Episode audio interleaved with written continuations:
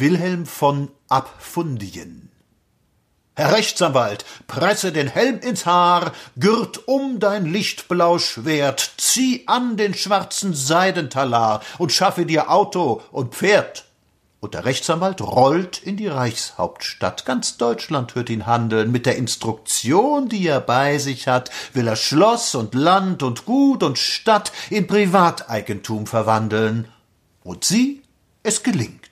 Denn die Republik ist doof im Prozessieren. Gewiss, er war etwas schuldig am Krieg, aber das kann jedem passieren. Nimm hin, nimm hin den Genter Altar, nimm hin Million auf Million, das ist dein Land, wie es immer war. Es rackert für deinen Thron. Nimm hin, nimm hin, es geht uns schlecht, es hungert der ohne Bein. Du bist aus armem Burggrafengeschlecht, du sollst unser Kaiser sein.